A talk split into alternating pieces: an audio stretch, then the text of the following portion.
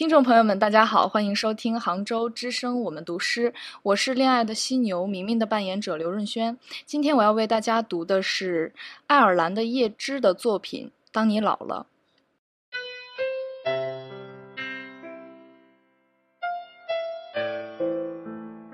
当你老了，头发灰白，满是睡意，在炉火旁打盹儿，取下这一册书本，缓缓的读。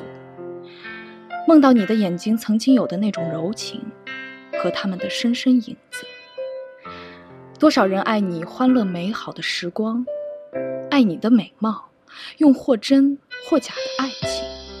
但有一个人爱你那朝圣者的灵魂，也爱你那衰老了的脸上的哀伤。